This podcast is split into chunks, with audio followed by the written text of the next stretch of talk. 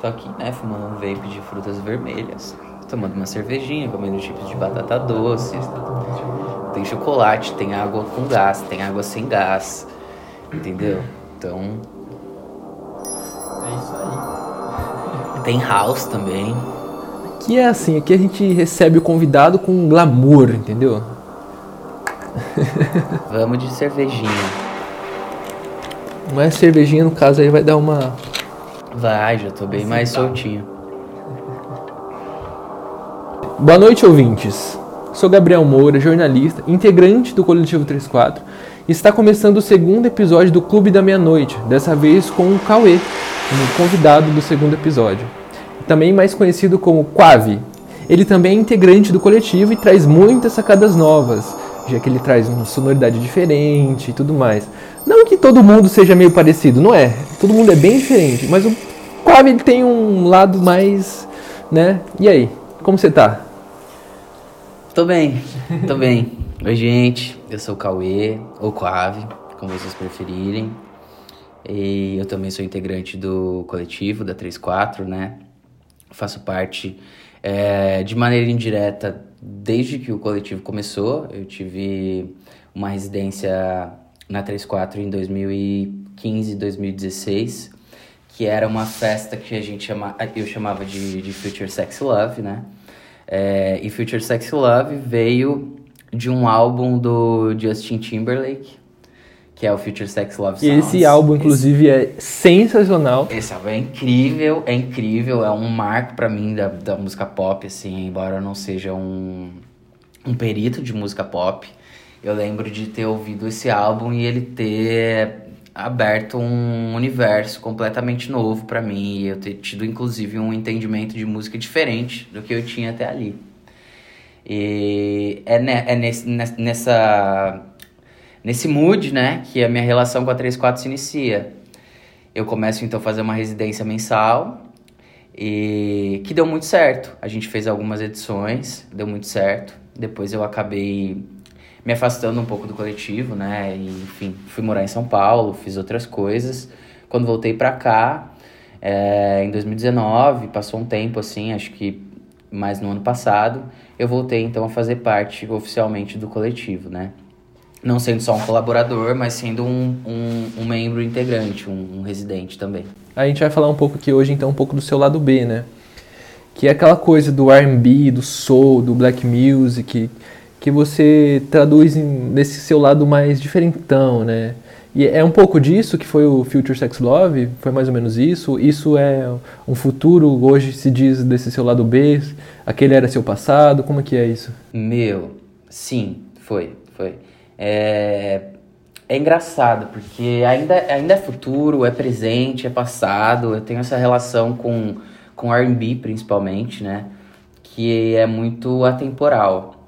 Eu, lá no, em, em meados de 2015 também, que foi quando eu gravei a minha primeira mixtape, o volume 1 da Future Sex Love, eu lembro que eu tava muito apegado em artistas como Keitranada, que eu tenho um apreço gigante até Adoro hoje. que entra Puta referência do House, eu acho. Exato. E do, do house, do soulful house, de afrobeats, de, enfim, diversas coisas. Eu acho ele um cara incrível, incrível.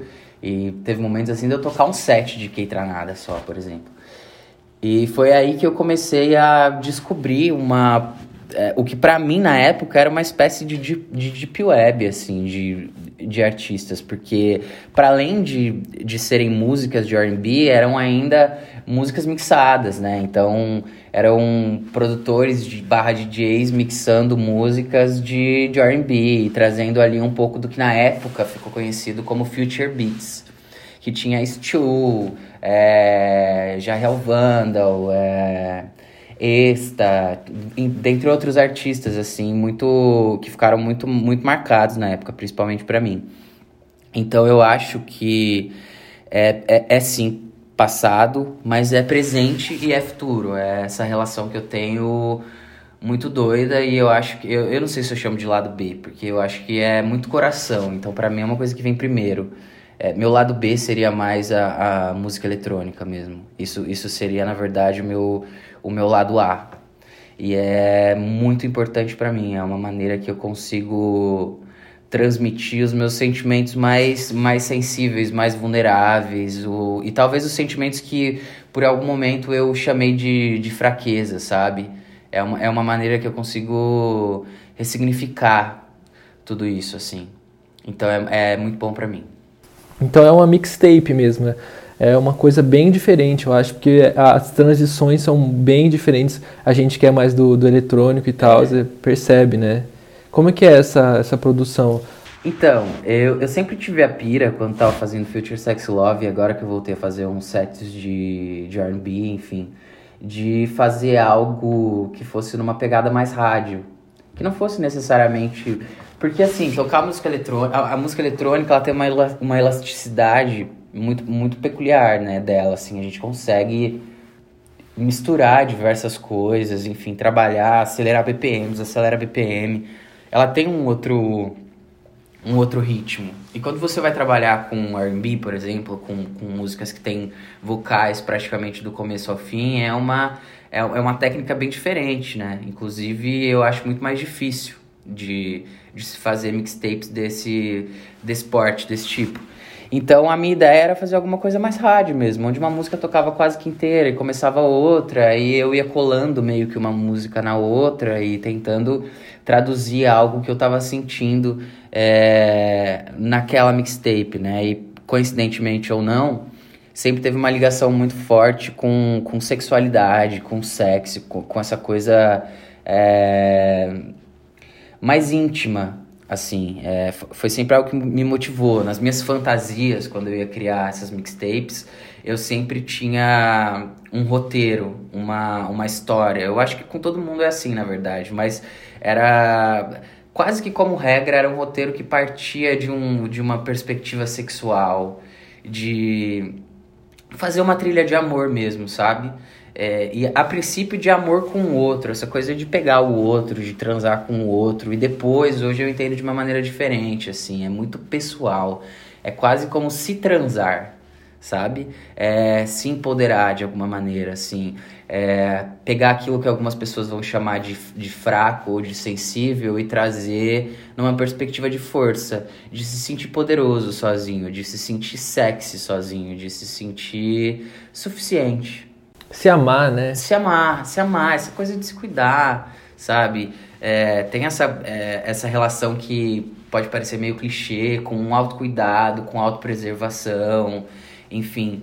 Mas, mas não é, não é, e eu percebo muito isso quando eu escuto as pessoas me falando que ouviram, sabe? Quando eu escuto elas falando, olha, tem um, tem um, tem um sentimento aí que é diferente, né? Que é, que é profundo, que é particular e ao mesmo tempo é coletivo, saca? Então eu acho que parte muito dessa premissa, assim, principalmente, de dialogar com a música de uma maneira quase como se você tivesse apaixonado por ela.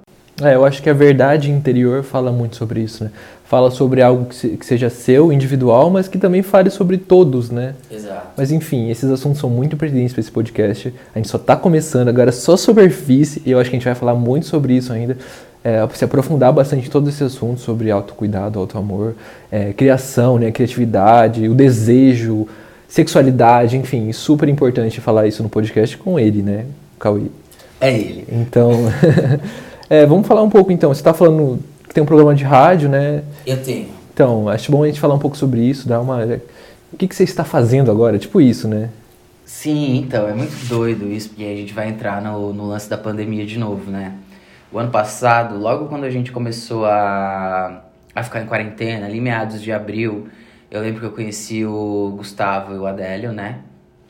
Fornazier e ela Oi, que são membros, cabeças ali da, da Function. E o Gustavo me convidou pra, pra fazer um set pro. Até então seria pro Pipsock, né? Que é um programa dele na rádio. Mas aí a gente acabou criando, é, no meio de uma conversa, brincando, eu falei, ah, vamos fazer uma invasão aí, então. Vamos, vamos levar, quero levar outros artistas aqui do, da região 014 para tocar aí, né? Enfim, pra gente fazer um som e tal. E a galera poder conhecer a gente também, porque até então a gente tava muito restrito aqui. Enquanto 3-4, enquanto indivíduo, seja lá, seja lá como for. E é aí que a minha relação com a rádio começa. Eu fiz a curadoria do Invasão 014, foi o primeiro Invasão na rádio. Depois É, tiveram outros códigos, né? Teve São Paulo, Curitiba, Brasília, salvo engano.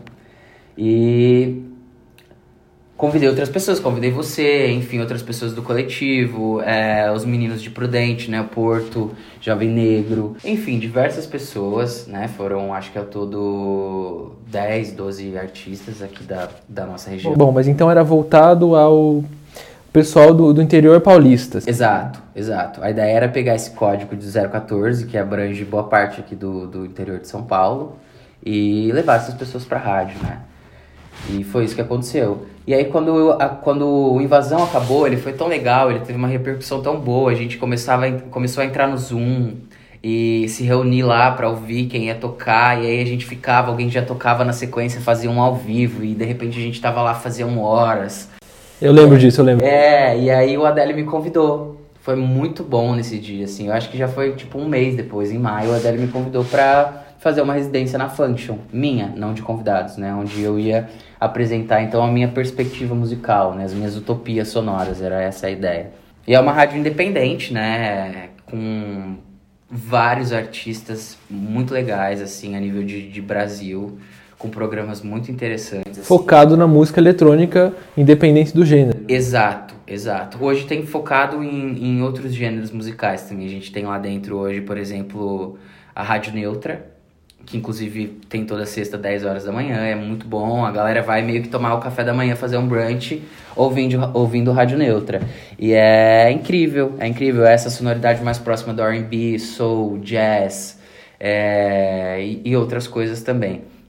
Então é uma rádio que hoje ela tá, ela tá bem diversificada, ela abriga diversas pessoas de diversos gêneros diferentes, né? Dentre programas de podcast de talk, como esse que a gente está fazendo agora, como de, de sets. Bom, o Cauê tá aqui, ó, todo relaxado já, tomando uma cervejinha, entendeu?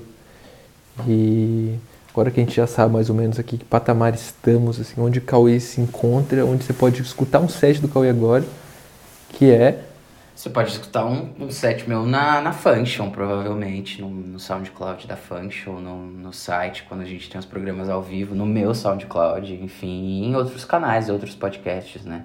Tem uns, uhum. tem uns muito legais que eu gravei. É, eu gravei um que eu tenho uma paixão incrível, assim, pra, pra Mig, que é lá de Belo Horizonte, né? Que eu gosto demais, demais.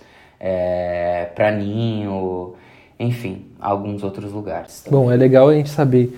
Bom, não é mais lado B, então é lado A. Tem algum set seu lado A que vai sair ou já saiu? A gente pode conhecer então essa, essa introspecção do Quave? Tem, tem. É, tem episódios do Cabine, episódio 6 e episódio 8. São focados mais nesse, nesse lado A. E vai sair mais coisa. Vai sair mais coisa porque, assim, eu, eu percebi, não só eu, claro, né? Muita gente percebeu nesse momento de, de pandemia, principalmente onde a gente tá ouvindo muita música em casa, que a gente começou a ficar saturado de música eletrônica. Porque tem que, tem porquê e tem pra quê, né? É, não é que você não, não pode, não deva, não tem nada com isso de ouvir música eletrônica em casa. Mas é só que a gente às vezes não tá no mood, né? Não tá na, na vibe de ouvir um som eletrônico. A gente quer ouvir outras coisas, coisas que a gente ouve em casa, no fone de ouvido, enfim, coisas mais pessoais. E partindo dessa ideia, dessa premissa, eu percebi que o meu o que seria o lado B, mas que para mim é o meu lado A, é, me aproximava nesse momento mais das outras pessoas. É, eu dialogava mais com elas, a gente estava mais presente, mais juntos. E eu, enquanto ouvinte, também estava procurando mais por esses gêneros, essas camadas de música para ouvir outras coisas. E então é algo que tem se concretizado um pouco mais. Vai surgir, inclusive, vou contar em primeira mão aqui, vai surgir um novo programa. Eu tenho cabine hoje na Function, mas em breve vai ter um novo programa que vai ser meu e do Porto, do Vinícius, que é da Rádio Neutra, que também é residente da Function. E esse programa vai ser totalmente focado em falar de música com sentimento, né? E misturar uma talk com, com alguém, enfim, fazer uma mix e a gente conversar sobre essas coisas, sobre é, esse universo de música, né? Que é tão bom, diferente, gostoso, assim, tra traz toda essa essa proximidade, essa coisa mais coração. Eu acho que a gente tá num momento que a gente precisa ser mais coração, parar de ser tanto estético, conceito, coisa do gênero e ser um pouco mais a gente mesmo. talvez isso seja óbvio, mas por muito tempo ficou acho que de alguma maneira incubado, né? Ficou escondido assim. Então é legal que esse, que esse movimento esteja acontecendo agora de novo. E eu acho que muitos outros, outros programas na, nessa mesma perspectiva vão surgir aí pela frente. Chama nós, inclusive. Com certeza. é... Mas então vamos falar então do, do seu da sua versão mais coletiva. Então vamos falar do, dos seus sets que que estavam mais na boca do povo, que são mais integrativos, que é aquela coisa mais né, rápida, breakbeat, aquela coisa toda. Yes. Que é uma coisa muito gostosa, que você não tinha antes, pelo menos eu conheço você já faz um tempo, assim, né? E você era sempre foi um pouco mais do house, aquela coisa, né? E aí você descobriu isso. Parece que foi você mudou assim e você se encontrou, porque o, eu percebi muito isso esse encontro, porque todos os sets que eu escutava, por mais que eu não tem muitos gêneros que eu não tô chegado muito ali, né, que, que não gosto muito de muita coisa rápida, eu sou muito desse também Sim. de mais lentinhos e o que, né? É, Dream House, Dream House lo-fi, adoro, né? Bem. E, e aí eu falei, cara, mas eu tô, eu tô escutando isso e eu tô falando, mano, é o Cauê. É o Cauê que eu, que eu conheci, que eu conversei, é, é isso mesmo. E que eu não tinha ouvido, talvez, né? É. Que, como é que é isso? Meu, é. É muito doido isso. Para mim também é muito doido, porque eu toco coisas hoje que eu não imaginava. Não imaginava. Até um ano atrás eu não, não fazia um set com mais de, sei lá, 128, 130 BPMs, por exemplo. E eu não gost... não só não fazia, como não gostava. Eu não entendia, eu não tinha esse paladar, eu não tinha eh, eh, esse contato. Para mim era completamente estranho, e estranho no, no, no sentido de ser ruim mesmo. E de repente, de repente mesmo, no momento, coincidentemente ou não, no momento de pandemia, é, onde eu me aproximo com, com, com outros coletivos, com, com outros artistas do Brasil, é, fora do nosso estado, principalmente, né, daqui de São Paulo, eu começo a entender de uma outra maneira todos esses gêneros e me relacionar com eles principalmente. E aí eu acho que eu faço essa descoberta. Essa descoberta bom, esse sou eu agora, pelo menos, né? Não é que sou eu imutável e etc, mas sou eu agora. E aí eu começo, então, é, nesse, nesse que seria o, o, o, lado A da coisa, a tocar gêneros como breakbeat, é, jungle, drum bass, footwork, global bass. Eu já tinha passado pelo Global Bass no, no, no passado, eu gostava muito, e aí eu parei e depois voltei, enfim é, grime, gueto, né? Eu conheci gueto em 2020, eu não conhecia antes disso. Várias pessoas de Porto Alegre, que, que é, para mim, quando eu penso em gueto, gueto BR, eu penso muito na zona experimental, eu penso em Porto Alegre, eu penso em Marcelo Lose, enfim, pessoas desse, desse núcleo. E para mim foi uma descoberta, uma descoberta e eu realmente incorporei aquilo, peguei para mim e eu tenho um apreço cada vez maior. Não é como se fosse algo que ah, estado de espírito, tô assim três meses e vai diminuindo. Não, é algo que quanto mais eu me envolvo, mais eu me aprofundo, mais eu também gosto. Então é uma relação muito platônica. Sei, a gente estava falando um pouco antes de começar a gravação, né? Que era uma coisa sobre amadurecimento, né? E você vê dessa forma? Sim, sim, essa coisa do paladar musical, Isso, eu é. vejo dessa forma, com certeza. Eu acho que eu não conseguia é, entender essas narrativas antes. E isso porque eu não tinha contato com elas. Eu acho que o contato é muito importante. Então é por isso que, que enquanto DJs, produtores, coletivos, a gente é também educador musical. A gente está sempre fazendo isso, mesmo que a gente não perceba. Essas pessoas fizeram isso comigo, elas me influenciaram, né, positivamente. E antes disso, realmente nada disso existia, era totalmente desconhecido para mim. É, eu acho que em tudo que a gente vive a gente amadurece mesmo com o passar do tempo, né? É que eu tava falando, é, é a mesma coisa quando você vai ficando velho, você, você vai tomar um café, você não precisa mais botar açúcar, você vai comprar um chocolate, você, ah, pode ser amargo. Porque você, o, seu, o seu paladar ele vai refinando, eu acho, né? Assim como no som, assim na arte que você produz, acho que tudo vai ficando refinado ao ponto de que você vai se conhecendo Acho que a gente nunca vai se conhecer 100%, não sei se existe isso, mas ao ponto que a gente vai se conhecendo cada vez mais, a gente vai se encontrando, a gente vai amadurecendo e melhorando a nossa arte. E eu vejo muito isso nesse processo também seu, de desde que você começou a produção desses sets, desses gêneros, até hoje, assim, é você tá ali dentro e, e amadurecendo e crescendo ali dentro mesmo, assim, sabe? De, de formas sonoras, de forma narrativa mesmo, de contar aquela história. Então, isso é muito importante, né? Porque a gente também, além de, de ensinar, a gente aprende também, né? Às vezes com a gente mesmo, né? Então, é, é muito legal isso. É, como artista, eu acho que isso preenche bastante a gente, né? Total, total. Com certeza. Eu não vejo nem tanto de uma perspectiva de ensinar, é porque essa coisa de, de educar musicalmente as pessoas, ela é muito natural, né? Ela acontece de uma maneira muito natural. Você toca, eu escuto. Basicamente é isso. Então, é, talvez tenha muito mais a ver com, com, com o processo criativo, né?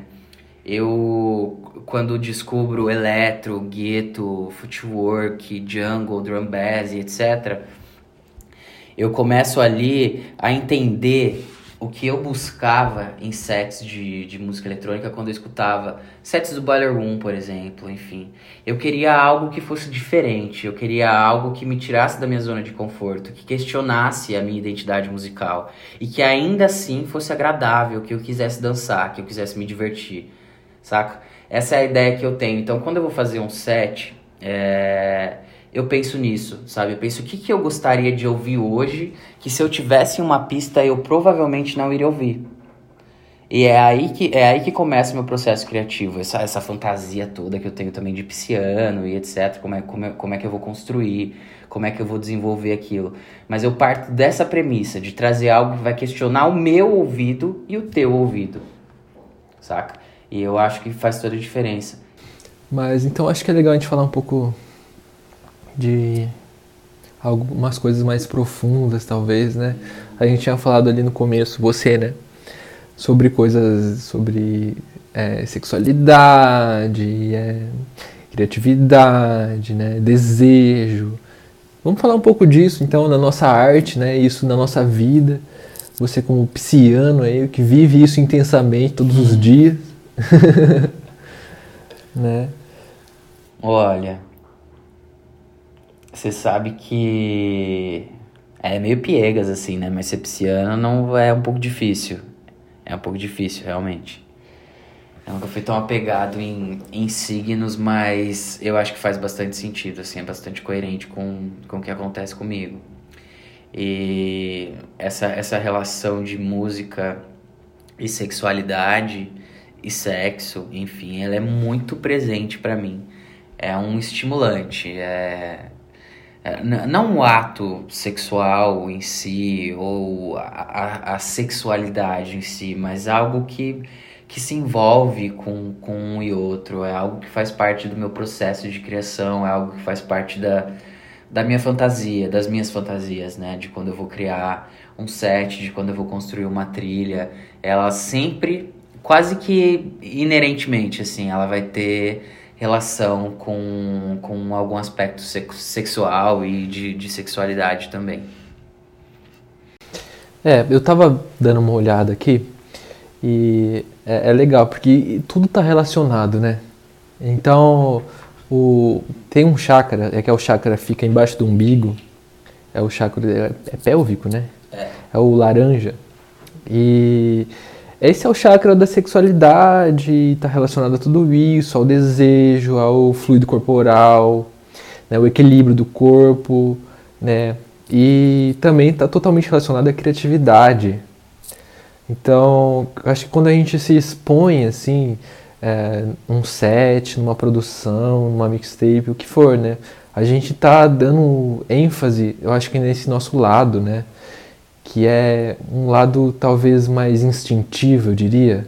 Sim, sim, com certeza, com certeza.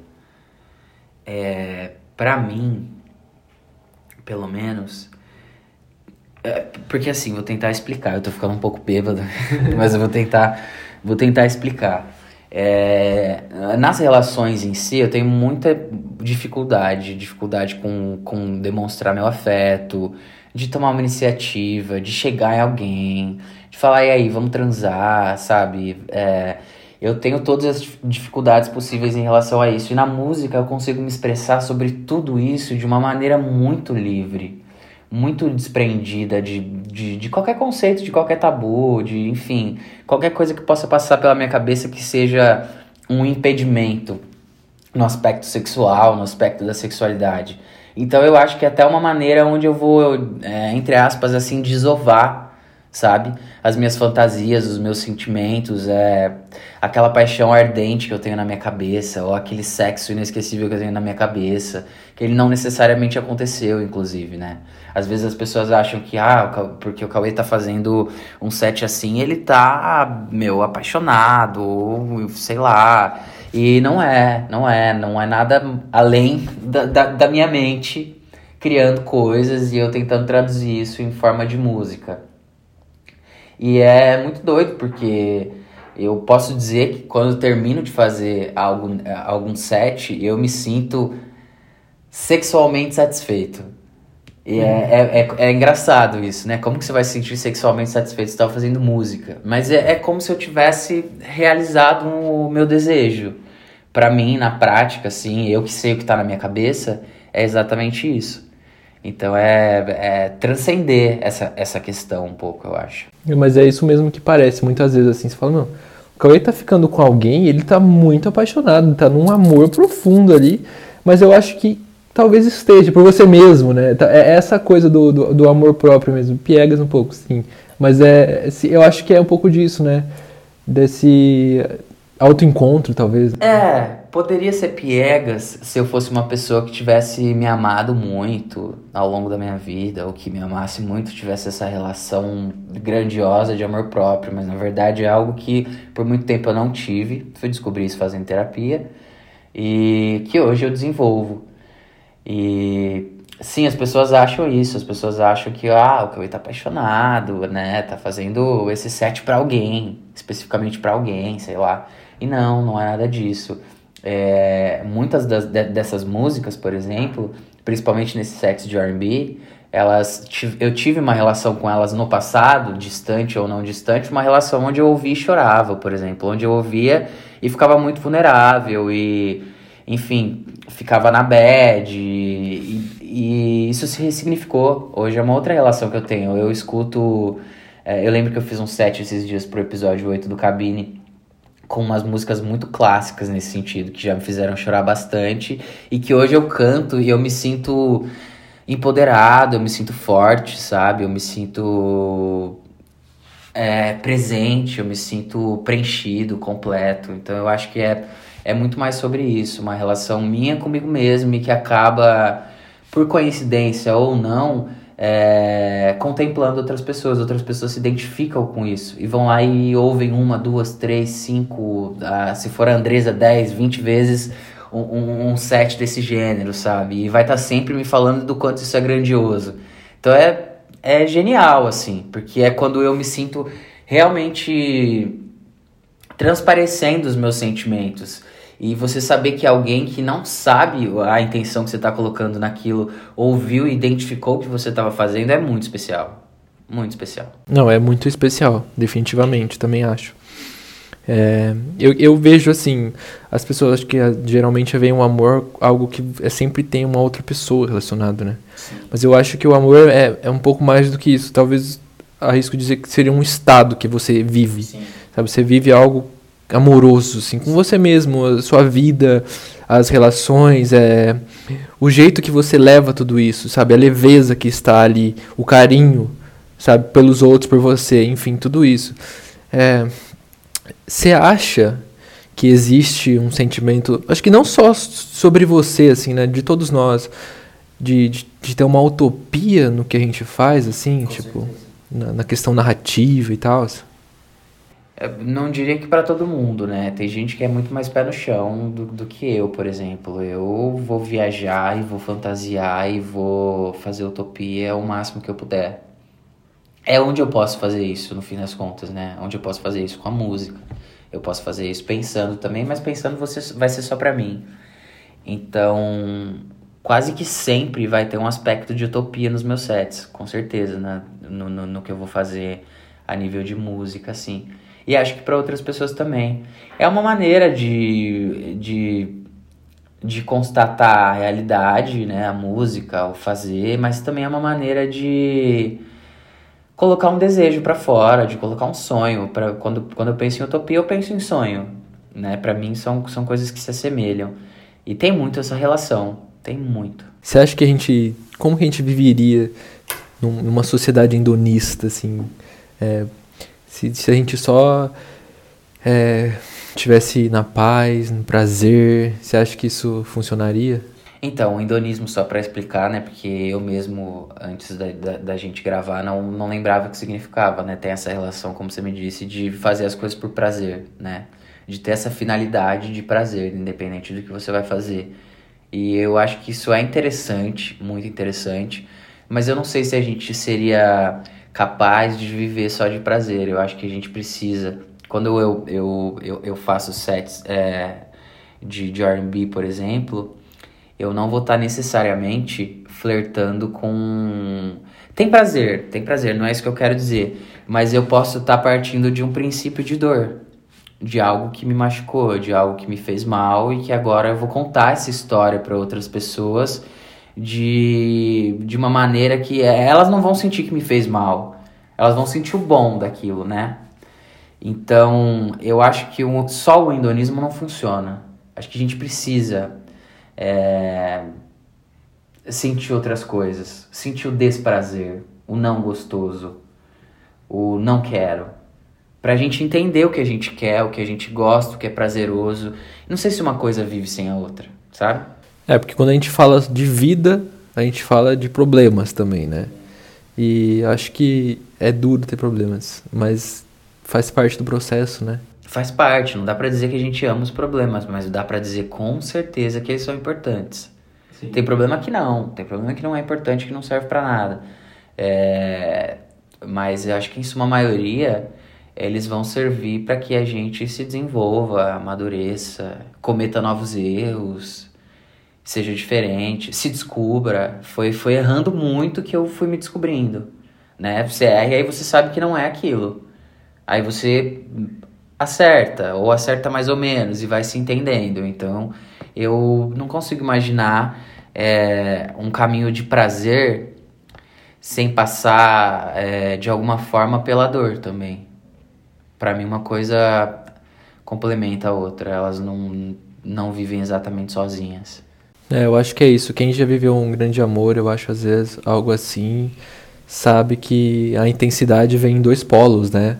Total. Então, quanto mais você ama, mais dor talvez você vai sentir. E talvez quanto mais você ame, mais você odeie também, porque eu acho que tem muito essa relação comigo, foi assim, né? Eu tive só um, um relacionamento sério e tive muitos problemas dentro dele. Acho que essa é, quando você se perde um pouco de você, assim, quando você se vê na mão do outro, quando você se vê é, é tão apaixonado a ponto de, de parar e pensar, ah, acho que eu tô sem autonomia, você sente ódio também. Você sente ódio porque o seu poder pessoal tá na mão de outra pessoa. Bom ou mal, certo ou errado, ah, era para ter feito, não era para ter feito. Independente disso, de repente você vê o seu poder pessoal tá na mão de alguém. Então você ama aquela pessoa, mas você também odeia ela. E acho que essa premissa é válida para quase tudo. Não é que o amor não vive sem o ódio e vice-versa, ou que esses dois polos eles têm que seguir juntos em qualquer relação, mas em sua maioria eles são ligados. Eu acho que é isso. Eu acho que é isso que a gente, é, falando mais dos rolês e tal, a gente traduz isso né, na, na música independente, né? É sempre essa exposição do que a gente sente, do que a gente viveu, ou daquilo que a gente está sentindo naquele momento, né? É, acho importante também a gente não ter é, o problema consigo, né? Acho que a maioria das pessoas vê o problema como é meu problema, né? E eu acho que o problema não é de ninguém, não é seu. O problema é uma fase, uma parte daquilo que está acontecendo, né? Mas a partir do momento que você entende isso, você começa a chegar mais perto da resposta, eu acho, sabe? Tentar resolver, talvez. Sim, eu acho que dá para dizer que pelo menos naquele momento o problema é seu, sabe? Sim. Você tá com ele ali para resolver.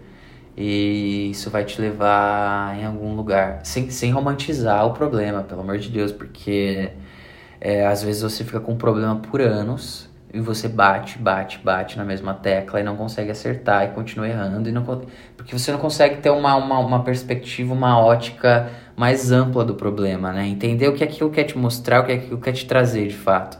E aí você insiste em errar. Então, a gente precisa ter cuidado com o problema. É importante ter cuidado com o problema, saber aprender com ele. Eu não sou a melhor pessoa para falar disso, mas eu sou alguém que, em meio a muitos problemas, muitos problemas que muita gente não sabe, que muita gente não faz ideia, que me olha e tem uma leitura de mim, sei lá, como um moleque que é boy e não é verdade, ou como um moleque que é, é normativo e não é verdade também. É, enfim, rolam algumas confusões assim com a, com a minha identidade, principalmente visual, com quem tá me vendo de longe, sobretudo. E não é necessariamente isso, sabe? Eu tenho inclusive muitos problemas em relação a esses pontos que eu tô citando agora, que para você parece uma coisa, mas na verdade é outra. Então, assim, é, ficar atento, eu acho que também ser resiliente, né? Saber transformar as coisas, viver aquele processo e transformar. Embora eu viva muito desesperadamente os processos, assim, de é, enlouquecer às vezes, quando eu volto para mim, quando eu me tenho de volta, eu entendo aquilo que aconteceu de uma outra perspectiva. E acho que isso é importante. É. É, quem sou eu também para falar assim o que, que é o problema e o problema de cada um, né? Não, sou ninguém, então estou falando coisas assim que eu penso assim que é sobre isso esse programa. né? É, mas eu, eu só acho que a gente não, não, você não é o problema, sabe? É, a gente não pode só caracterizar dessa forma, sabe? A gente tem que primeiro perceber que está fora de você. Talvez ele ande com você por muito tempo, sim. sim. Mas nada é impossível, né? É, é delicado tudo isso, né? Muito delicado. Mas a gente segue, né? E a arte é um grande é, ponto de encontro disso tudo, assim, até de encontrar pessoas que estão envolvidas, que são assim, que fazem parte disso, talvez que te compreendem, mas você conversa e às vezes não sai nada. Mas assim, ali na arte, na música, você consegue compreender e colar uma conexão. Então eu acho que que a arte acaba sendo uma grande tradutora do que a gente sente, né? Com certeza. Eu acho que se traduzir é, na música não significa saber se traduzir, por exemplo, na, na vida, no cotidiano, com as pessoas, enfim. Eu tenho dificuldade de explicar várias coisas que eu sinto ou que acontecem.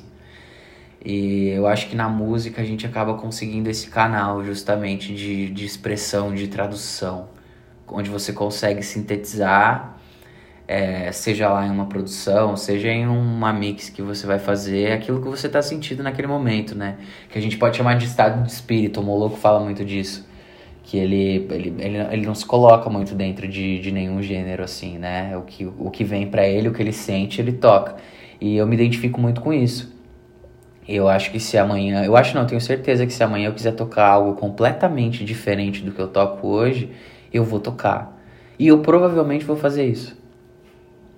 Então, tá aberto, tá aberto a se traduzir de diversas formas, assim, a gente também não se prender a alguma coisa, porque na vida a gente já se, já se prende, né, a diversas coisas, assim, para conseguir se expressar, se traduzir. Eu acho que a música é justamente para você não se prender. Pô, vai para onde você quiser, sabe? Faz o que você quiser.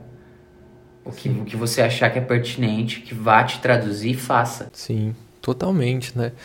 A gente já está vivendo tanta falsidade, tanta mentira, né, em tudo, né, inclusive fora Bolsonaro, mas é, é, é, engraçado é, a gente falar um pouco, sei lá, sobre conceito, né, às vezes a gente está tentando criar um conceito para algum set, para algum programa, para qualquer coisa que for, e às vezes a gente só precisa fazer, né, e depois que a gente faz, que a gente vê, olha ali, Olha o que eu consegui fazer, olha essa história que eu montei, que estava tudo dentro de mim, mas eu só não estava conseguindo escrever aquilo, não estava conseguindo expor, sabe? Às vezes o conceito é, é esse, assim, é você só tirar aquilo de você, é, é como um nascimento mesmo, né? Total. É você tá, é, tá parindo aquela Sim. coisa ali, né?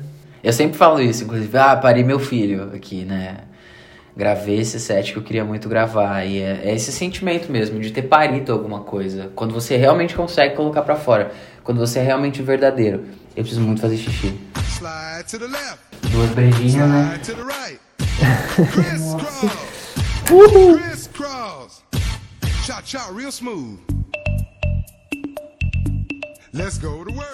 A gente fica é, falando aqui, e tomando cervejinha, né? Aí, pra ficar no grau.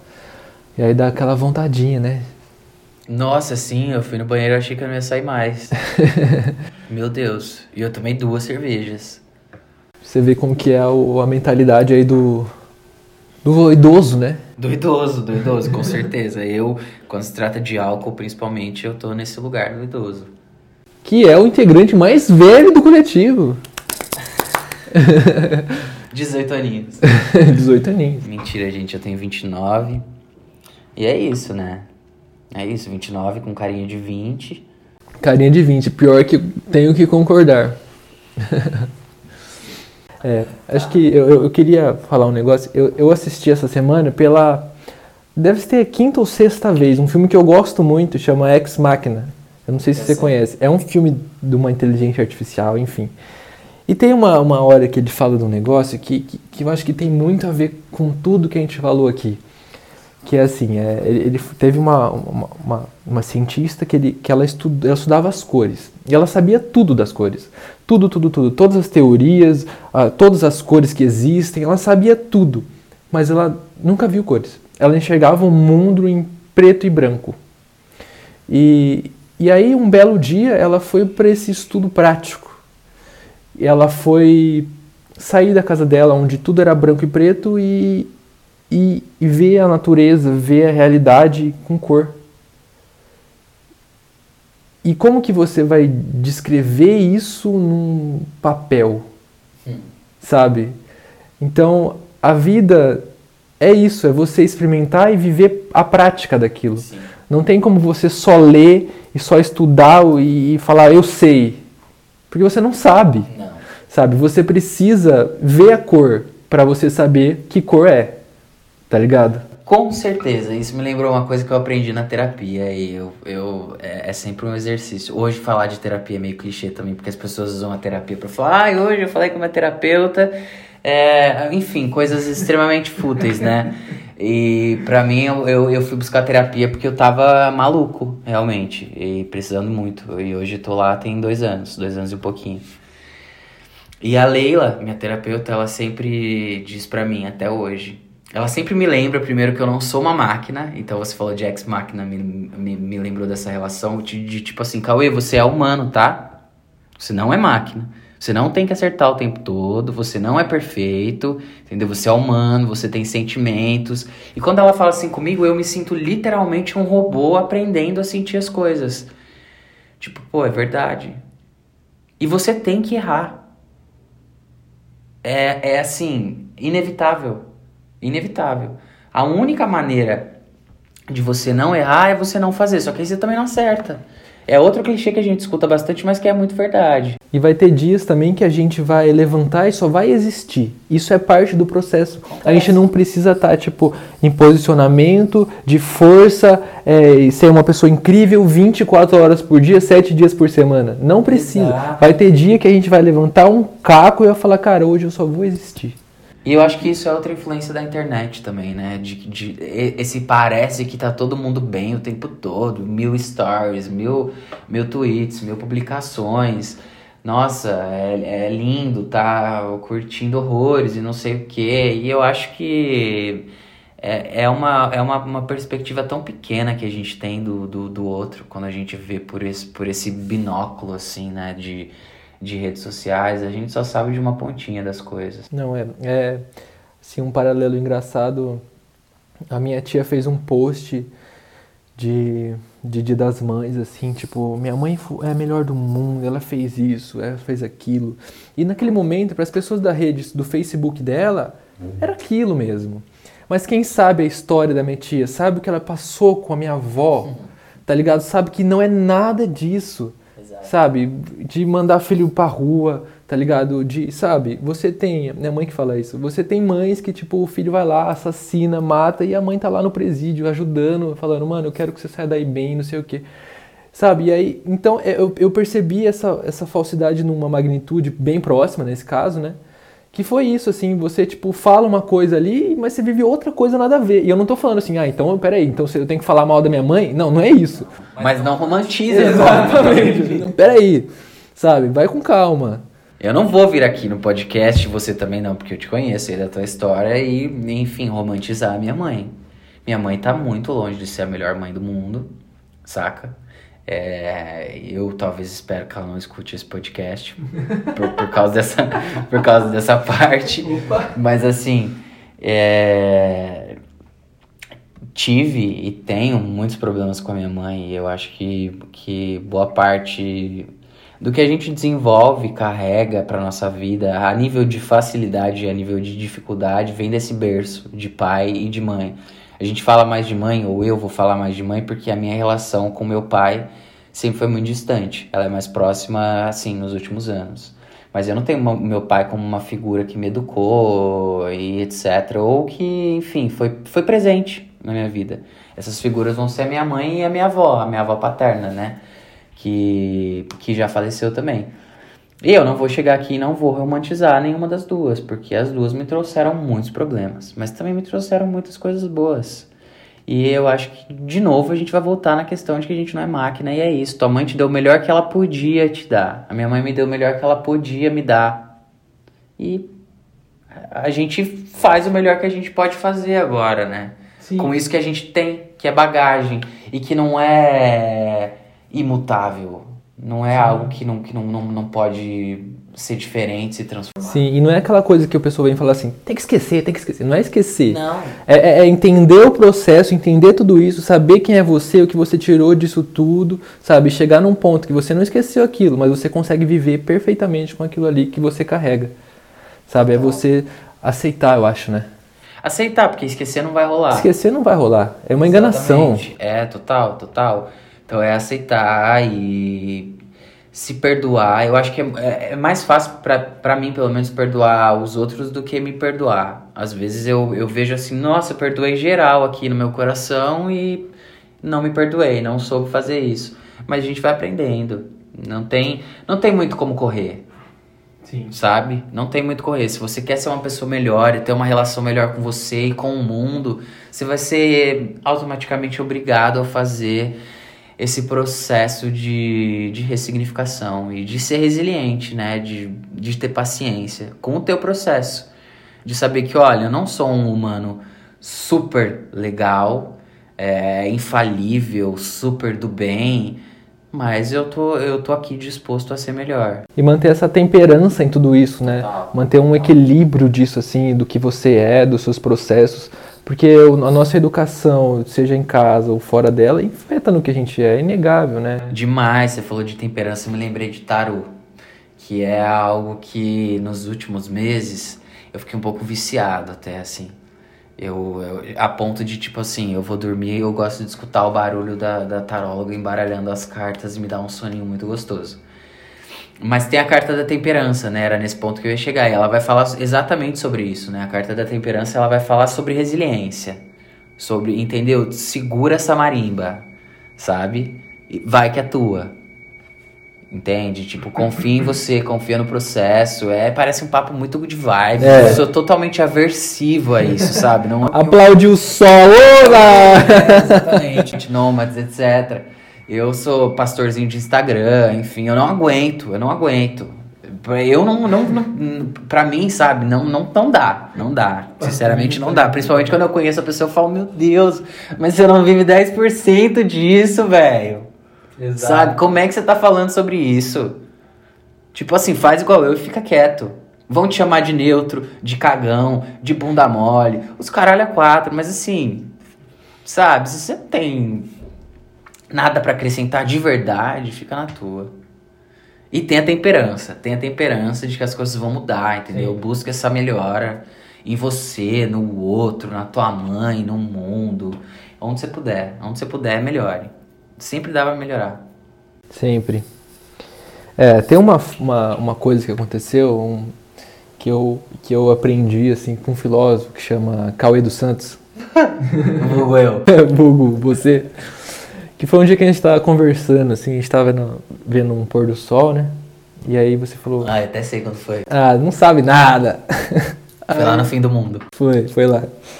E aí eu tava, mano, cabeça quente, cheio de pensamento, cheio de problema, e eu falava pra você e falava e falava, e aí você sentou e falou assim, amigo, é o seguinte, tudo que você tá me falando, ou é problema do seu passado, ou do seu futuro que nem veio ainda. Você falou assim, e agora, como que você tá? Você tá bem? Eu falei, eu tô.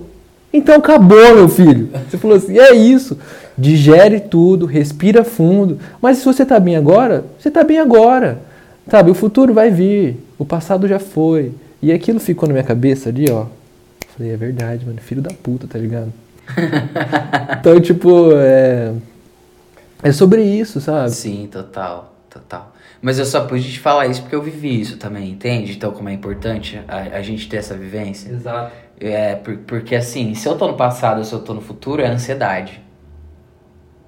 Porque você pode perceber que pro ansioso não existe presente. Aqui, esse momento que a gente tá vivendo agora, ele não existe. Pra uma pessoa que, que, que, enfim, tá passando por um, por um momento. Seja um momento ou seja crônico, seja lá como for. E eu vivi muito no passado, muito, muito assim, de um jeito que eu tenho pavor. E quando a gente vive muito no passado, automaticamente a gente deixa de viver no presente e a gente vai se projetar no futuro a partir do passado, a partir das experiências que a gente teve, boas e ruins. E se em suma você considera que teve mais experiências ruins do que boas no teu passado, que a tua infância foi muito confusa, que você sofreu muito, enfim, longe de se vitimizar com isso, mas de entender que você realmente teve um passado delicado. Vai ser catastrófico. Você precisa buscar uma maneira de se encontrar no presente. Pô, meu passado foi majoritariamente ruim. Eu tô projetando um futuro que não existe que é majoritariamente ruim também. Mas o que, que eu tô fazendo agora? Se eu tô me sentindo bem agora, por que tudo isso? É fantasma, sabe? É fantasma e a gente não precisa viver com fantasma. É, é isso mesmo. Eu, assim, falando sobre mim, né? Eu por muito tempo sempre pensava no passado, assim, nas coisas boas até mesmo, assim. Olha tudo isso que eu vivi, que legal que foi, né? E, e eu nunca buscava falar, meu, então vamos viver alguma coisa legal e divertida, então agora, né? Não, eu, até quando eu tava em momentos que eu, sei lá, que eu tava me divertindo, que aquilo era muito legal e, sabe, tava em, em essência ali, eu pensava no passado, ainda naquele momento, sabe? Nem ali eu tava vivendo o presente, momentos que, que vão fazer parte do meu passado, eu pensar assim, olha que momento bacana que eu vivi, que da hora, sabe? E, e é sempre uma, um processo pra mim ainda, é, tá nessa do aqui agora, sabe? Porque a mente vai indo, sabe? É por isso que eu, pelo menos, sou uma pessoa ansiosa ainda. É, não, eu também. Longe de ser uma pessoa que tá aqui falando pra galera, viu? Superei a ansiedade, meu Deus. Você sabe, eu sei como é, é num nível assim. Hoje, graças a Deus, tem melhorado um pouco e a gente se esforça muito pra melhorar. Mas é exatamente isso que você falou. Você, é, o problema de você estar vivendo coisas boas agora e estar preso de alguma maneira a essa, a essa alegoria, essa coisa meio fantasmagórica do passado, é que aí no futuro, isso, que- isso que é bom agora e que você não tá vivendo de maneira boa, vai ser passado também, certo? E você vai lembrar com a mesma perspectiva negativa. E o problema é que aí vai se alimentando um sentimento de culpa. Porque, bom, eu tô aqui no presente, o presente ele, ele tá legal, ele não, não tá horrível, tá, tá ok. E eu tô, tô pensando, tô buscando essas coisas que já aconteceram, sejam boas ou ruins, eu não tô vivendo novas experiências. Porque você fica como se você tivesse com uma tela travada na sua cabeça, que passa a mesma coisa o tempo todo. E você sonha com aquilo, e você pensa aquilo durante o dia, e é um inferno. É um inferno, literalmente. E aí, depois, quando esse presente de agora passar, que tinham coisas legais pra você aproveitar, você vai se culpar de não ter vivido ele. Vira um loop, Sabe? né, Vira mano? um loop. Vira um ciclo vicioso, justamente. E aí é difícil de sair. É muito difícil sair de um ciclo vicioso. Mas quando você sai, até dei uma suspirada aqui, não sei se vai dar pra ouvir no, no podcast, mas quando você sai de um ciclo vicioso, é uma coisa libertadora, assim, né? é realmente tirar uma corrente de você e falar, beleza, agora eu vou. Não sei para onde, não sei muito bem, mas eu vou. E é isso que importa, é você ir, não ficar parado no mesmo lugar. Sim. É, não, mas é, é, é, é um. Aconteceu comigo mesmo isso. É, você começa. É um bagulho é tão extraordinário que você começa a ver coisas novas onde você não via. Sabe? Às vezes memórias de uma maneira diferente. Tipo, é, sabe, é, interpretar algumas coisas de maneira diferente, sabe? É como, é como se você lesse um texto e, e, e começasse a enxergar palavras novas que estavam ali, mas você não tinha visto, você não tinha notado. É, é tipo isso, assim, é, é, é, bizarro, mas eu acho que é um exemplo de crescimento. Total. Isso lembra um pouco aquele livro do, do Saramago, que chama Ensaio sobre a Cegueira, que tem um filme também, com uma atriz famosa que eu não lembro quem é, se é a Nicole Kidman ou é, alguém, alguém do tipo. Mas esse filme ele vai falar sobre uma, um, outro, um outro estado de cegueira, que é o estado de cegueira social, né? Mas eu acho que tem muito com, com a gente essa, essa cegueira pessoal. De você estar tá com alguma coisa muito nítida na tua frente e você tá míope para aquilo, não conseguir ver, não conseguir enxergar. Ler um texto e às vezes o que tem de melhor no texto você não conseguir extrair. E é perspectiva, é perspectiva. Parece meio doido, mas é tudo sobre como a gente vê. Ah, é fácil ver de um jeito diferente? Não, não é fácil ver de um jeito diferente. Você precisa estudar para ver de um jeito diferente. Você precisa se conhecer, né? Fazer esse exercício de, de autoanálise, de, de autorreflexão. Sim. E só assim a gente chega a um lugar diferente. Eu não sei, eu desconheço outra forma. Quando alguém fala para mim que simplesmente melhorou, que simplesmente sabe? É, isso eu não, não boto muita fé, não. É, não existe eu isso. Eu falo, olha, provavelmente você tá se sedando, você tá se anestesiando e você não quer ver. E a gente sabe quando tá se sedando também, né? Muito. É. Tem, mas tem gente que não sabe, já percebi. Sim, também tem. Tem gente que se seda assim, ó, que toma o sedativo com o maior orgulho do mundo. Sim. E bate no peito para falar que mudou. Sim. Entendeu? Mas não mudou. Mas aí eu acho que também isso cabe a, a, a cada um, é cada né? Um, Entender é. com você qual é a tua verdade, enfim. Se você estiver mentindo pra você, é... o grande problema tá aí. Entendeu? Você mentir pra mim, pra outra pessoa, beleza, mas você mentir pra você é meio que inevitável, né? De é, não se fuder. É. E, voltando, né, no, naquela coisa, é, a gente fala sobre auto, auto se conhecer e e autoconhecimento e parari, né, aquela coisa toda. E aí vem um monte de gente falando assim, não, mas você tem que meditar, tem que sentar e se ouvir. Eu acho que sim, em parte. Mas em outra parte é aquela coisa, né, você tem que praticar. Você tem que se conhecer vivendo você, sabe? E não ter medo disso, não ter medo de errar e tipo se relacionar com pessoas diferentes de você, iguais a você, de qualquer jeito, mas está aberto ali, sabe? E aí você vai começar a, a aprender e perceber coisas sabe? Que, tipo, às vezes são mundanas, tipo, sei lá, o jeito que a pessoa abre a geladeira é diferente do seu, tá ligado? E aí você vai, tipo, começar a se abrir para isso e se conhecer mesmo de fato, sabe?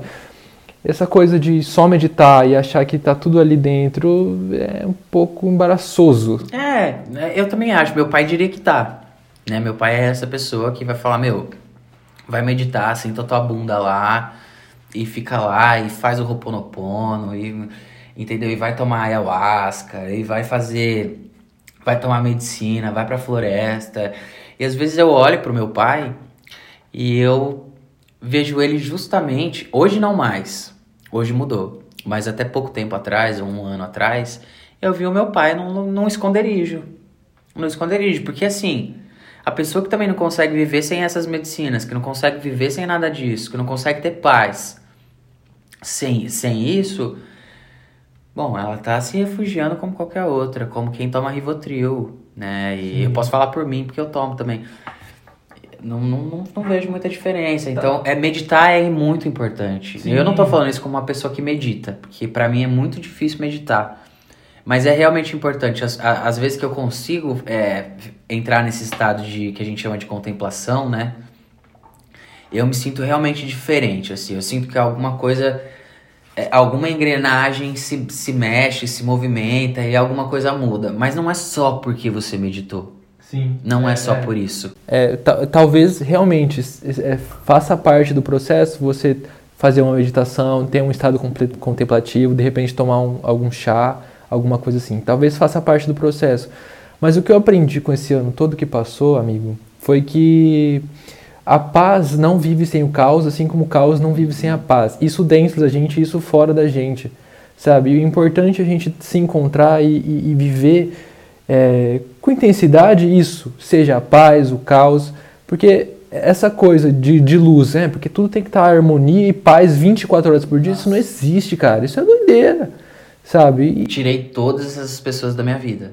Todas, porque assim. Se tem uma definição muito relevante pra tóxico, eu acho que ela tá aí, sabe? é, entra naquela coisa até de que eu Positividade tóxica. Positividade tóxica, que eu tinha pensado já. Eu falei, mano, existe muito essa parada da positividade tóxica. Sabe? Que você é, sorri todo dia, o dia inteiro pra todo mundo. Que porra é essa? Entendeu? O que, que é isso? Que é o que eu falei de pastorzinho do Instagram. É, né? tipo assim, pelo amor de Deus, isso não existe. Não, não sabe? existe. Então é. Não existe e não queira fingir que existe. Não queira porque fingir. além de se adoecer mais, você adoece outras pessoas. Porque assim, o fulano que tá na merda assistindo você falar, o que, que ele vai pensar? Você tá reforçando alguma coisa que parece que é perfeita, que realmente Exato. pode funcionar, A só que no- a grama do vizinho é mais verde, né? Eu acho que é, que é isso, assim, pô, o cara tá ali, felizão, vivaz, vivendo, como que dizia o merda assim, do né? Felipe Rett. Por que, que eu não sou assim, né? Vivado? É, Vivão Vivaz, não lembro como era essa música dele, mas é, eu lembro que ele falava alguma coisa assim, se eles são iluminados, eu sou luminoso. Então, assim, tem muita gente merda se achando iluminada, sabe? Muita. Eu prefiro a- a- a- aquela mina, aquele cara que chega e fala assim: Meu, eu não sou. Não sou. Tô no meu processo aí que tem muita sombra, tem um pouco de luz, ou tem bastante luz também, mas essa, essa coisa meio yin yang, né? Amor e ódio, bom e ruim, luz e sombra. É. Não sei, parece que é, é meio que de- indispensável. Para além de bom e ruim, é algo que tá aqui. Tá aqui. Ou você abre o olho para isso, ou você fecha o olho para isso. Agora, é, por quanto tempo você consegue fechar o olho para essas coisas, eu não sei. Eu não sei e eu acho que pode ser bem perigoso. Eu acho legal a gente ter uma, uma perspectiva da vida mais positiva. Eu acho legal isso. Só que eu, eu acho, às vezes, que a gente pode acabar sendo falso com a gente mesmo, com as outras pessoas. Sabe, quando vem alguém que só sorri o dia inteiro, só tá feliz o dia inteiro, todo dia, eu falo, mano, tem alguma coisa muito estranha com essa pessoa. Sabe, tem alguma coisa errada nisso. Porque ela não tá sendo verdadeira nem com ela mesma. E, assim, também não cabe a mim ficar julgando assim, olha lá que filha da puta, tá vendo? Não, não é isso.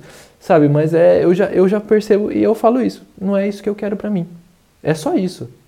Sabe, a pessoa, cada um tá na sua jornada também, não tô aqui pra ficar falando, apontando o dedo na cara falando, não, você tá errado, para de fazer isso. Não é isso. Mas, tipo, eu sei muito bem agora o que eu quero pra mim e onde eu, até onde eu quero chegar, eu posso. Exato. É, eu acho que é meio que saber o óbvio, né? Eu, eu não sei, mas eu acho que eu identifico uma coisa nessas pessoas que eu não, não, não gosto muito. É, é- é essa coisa do discurso gratiluz e tal. Que é um narcisismo muito exacerbado, assim, sabe? Eu, eu sinto isso muito forte. assim. É, e eu tenho medo. Eu tenho, me- eu te- eu tenho medo de narcisismo. Eu acho que o narcisismo ele tem, uma, ele tem a, sua, a sua característica boa, que todo mundo tem, seja o narcisismo de vida ou o narcisismo de morte. E aí, pra quem não entende, o narcisismo de morte é a pessoa que vai pensar em si mesma o tempo todo de maneira destrutiva. Ela não deixa de ser narcisista. Ela não, ela não consegue sair do, do centro dela. Ela não consegue olhar pro lado. Mesmo que seja pra se autodestruir. Por causa de alguma crença que ela tem lá no passado. E o contrário disso, pra mim vai ser tão ruim quanto. A pessoa que vai se endeusar, se colocar num altar e fechar o olho pra tudo. Enfim. Eu vou. Eu vou chamar isso de doença. É, eu tenho a impressão, às vezes, que, que essa pessoa não é tão confiável, sabe? Eu, essa é a impressão que me causa, E nem assim. confiante. Nem confiante. Porque tem- é- essa também é uma característica, né? de- de- desse narcisismo mais patológico, assim. É uma pessoa, na verdade, muito insegura. Ela é totalmente o contrário daquilo que ela mostra. Ela precisa daquele personagem, daquela fantasia, pra se apresentar de uma maneira diferente pro mundo. Mas ela não é nada daquilo. Sim. E aí, bom, Eu não sei, mas eu acho que eu, particularmente, eu prefiro viver com pessoas de verdade. Exato, é, é, é isso, assim, é a gente começar, assim, pensa o que a gente é, assim, mas sem pensar, tipo, internamente ou, ah, é, universo caralho, assim, pensa assim, eu sou uma pessoa, eu tenho um corpo e uma cabeça, tá ligado? E, e isso foi me dado e toma aqui. Eu não tenho, eu não tenho, assim, não me deu, não, não veio um, que nem jogo, que vem um, um, um, é, Manual de instrução. um manual de instrução falando assim, é assim, é assim, é assim. Não existe isso, tá ligado? Então- E aí essas pessoas que, que parece que tem esse manual, assim, que é tipo assim, não, porque se não for assim, não é. Não existe, sabe? É, aí eu, eu falo, meu, não, não é isso, sabe? Eu só sou uma pessoa, caí aqui, entendeu? De paraquedão, tá ligado? Tô tentando ver aonde que eu tô, o que que eu tô fazendo, porque até agora eu não entendi porra nenhuma, Exato, entendeu? exato. Mas é maluquice, total. É total, esse roteiro, né, que as pessoas têm, assim, é um escapismo. É um grande de um escapismo. Eu acho que isso e escrever um filme, uma música, um poema, é... Minto, na verdade eu vou falar de um filme, né, que um filme é mais ficcioso. Eu acho que o poema ele tem a- é- é- é- essa ligação mais com a nossa verdade mesmo. Mas eu acho que não é diferente de, de, de, de contar uma história. E o, o, o problema não é contar uma história. Contar a história é muito bom. A gente faz isso o tempo todo com música, né? Pra, pra, pra, pra fugir ou pra se traduzir, seja lá o que for. Mas o problema de você fazer isso na tua vida pessoal é que você pode estar contando uma puta de uma mentira pra você. Pra você, pros outros, mas principalmente pra você. E uma hora a bomba explode, né? Isso é inevitável. E acho que assim, eu posso falar isso com, com, com prioridade. De alguém que já explodiu. De alguém que já fez esse roteiro. De alguém que tentou viver um personagem e não funcionou. Então, assim, não vou mais tentar viver um personagem. Eu vou viver da maneira como eu sou. Entende? É. Tem, tenho coisas pra melhorar como todo mundo, né? Nas minhas relações comigo, com os outros. Mas assim, eu vou viver da maneira como eu sou. E quem não gostar é aquele famoso, né? Você que lute. É, é- é- eu vou falar aqui uma coisa delicada, né? Mas é, é muito mais fácil você viver sabendo que existe um Deus que tá ali por você e sabe, e tá tudo ótimo. É muito mais fácil, sabe? É muito mais difícil você saber que você é um objeto de carne com consciência e você que lute, meu filho Exato. tá ligado? É muito mais. Olha o peso disso tudo, né? E eu acho que isso é natureza, é só isso. Sim. É natureza, é natural da gente, sabe? E pelo menos é o que eu busco viver, assim, sempre é alguma coisa mais natural, as coisas que acontecem com naturalidade, com leveza, sabe? Ou não também, mas faz É, parte do vezes é um processo. tsunami. Exato. É um. Mas o tsunami vem da onde, né? Da natureza também. Também. Então, tipo, é, é isso, sabe? Faz parte tudo do processo, assim. É só a gente. Esse mar que a gente é, né? de- Exato. De, coisas, eu também acho. E acho que, enfim, bem ou mal, essa é a melhor maneira que a gente tem de, de viver, de sobreviver. E de, como dizia Mamacita, né? Só mais um dia de luta depois do dilúvio. É, isso aí ficou muito famoso na internet. E eu acho que é porque justamente todo mundo se identifica com, com essa questão.